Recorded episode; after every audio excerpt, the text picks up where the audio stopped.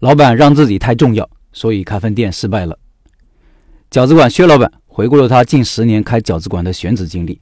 上一次分享了他开分店的火爆场景，很成功。但他开分店的经历并不是一帆风顺的，有一次失败的经历。来看看他怎么回事。他说，老店一直在县城的北边，开了九年，一共用了三个位置，但三个位置相隔没有超过方圆一百米的范围。一个位置从一二年到一三年，这一年除了打造产品外，没有什么人知道我的店，营业额每天就几百元。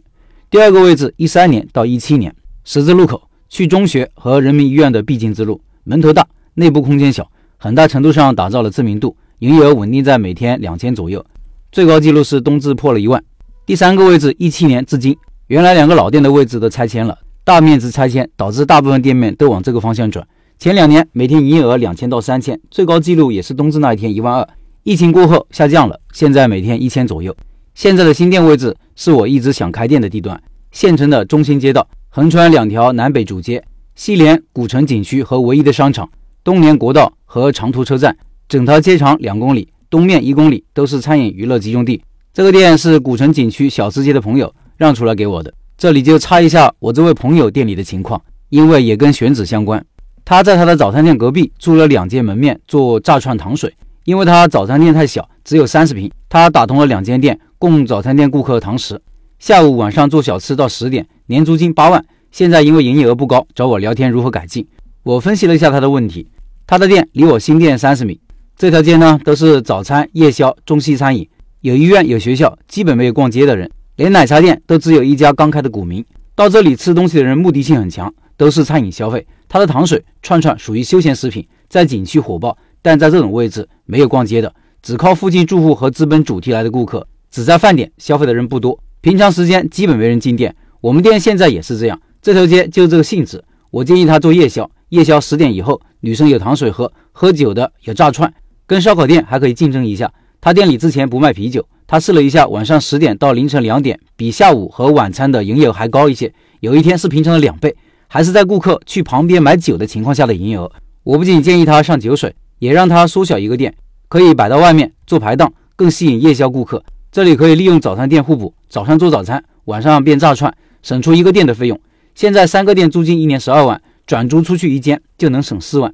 上午城管会管外面，晚上不会管的，交上卫生费就能把桌子摆出来。他的店位置没有错，产品错了，产品口碑没问题，但营业时间不对。即使改对了，还要考虑节省租金成本。我原来一直想到这边来，但没有入手，主要是这边的铺子难搞。有的顾客让我扩店，因为饭点忙时要排队，顾客体验不好。如果我一开始就找两个店铺的，几年前就找好了，也不用等到现在。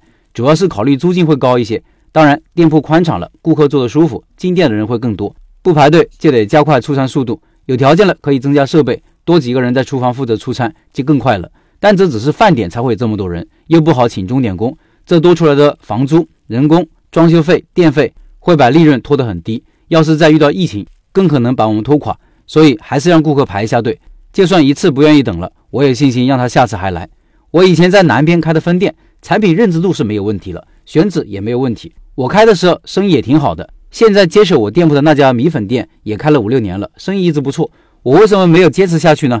主要原因是产品没有标准化，请的员工制作不标准。很多顾客说我两个店口味不一样，导致有些是顾客来先打电话给我，问我在哪个店就去哪个店，要求我亲手制作。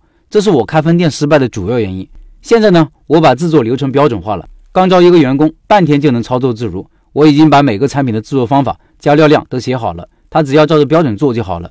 选址对了，产品没弄好失败；产品好，选址错误也是失败。我开分店放弃了，还没有亏什么钱。上个月我看了一家加盟的烤鸭店装修，我就跟媳妇儿说，他怎么把店开在这个位置呢？肯定是总部来帮忙选的址，一看就只知道找人气高的、店租也高的位置，没有考虑产品。这个位置在县城最中心、最大的十字路口，门口正对着人行横道，对面是商场，所以它对面是全县城最集中的休闲食品街。奶茶店就有十家以上。这个店之前是正新鸡排，生意一直挺好。虽然不好停车，但对面有很多人会过去消费，路口曝光效果好，骑电动车的也很方便。大品牌自带人流吧。县城有四五家正新的店，但我买鸡排就去过他家几次，不知道为什么不开了，可能是因为房租。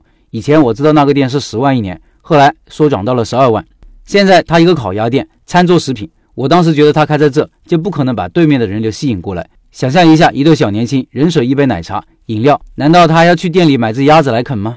再说一个选址的例子，有一次看到两口子两辆三轮车子，分别在两个大型的工地路口卖快餐，车上是六个菜、两个汤、米饭，工友们都在那里排队打饭。我也去打了一份，不好吃，比较咸，但分量足。我花十三块钱，每个菜都打了一勺，有鸡有肉有鱼块，蔬菜少打两个菜十元就够了，还有一份汤。我饭量还可以，都吃不完，但工友们都吃得很香，还能免费加饭。我问老板为什么会想到这里来摆摊？这里除了工友什么都没有。老板回答说，以前在外地打工也是干工地，人在外地吃不习惯，自己做又不方便，因为工地附近很难买菜，在工地内吃不好，没力气干活。去年疫情没有出去打工。两口子在家不知道做什么，想到了摆摊，投资小，卖饭给工友，自己知道工友需要什么，卖便宜点，工友能承受得起。两个小车，每个小车一天净利润有两三百，两人一天就五百多，加起来工资虽然比外面盖工地少，但可以照顾家里。这个老板因为自己做过建筑工人，明白工友们的需求，解决了他们的痛点。虽然做的不怎么好吃，但是因为位置摆对了，也是可以赚钱的。最后，大家不要忘了二十三号晚上八点。拜师学艺的饺子馆老板会直播介绍饺子项目，直播会在钉钉群和微信视频号进行，音频下方有二维码，下载一个钉钉 APP，扫码加入。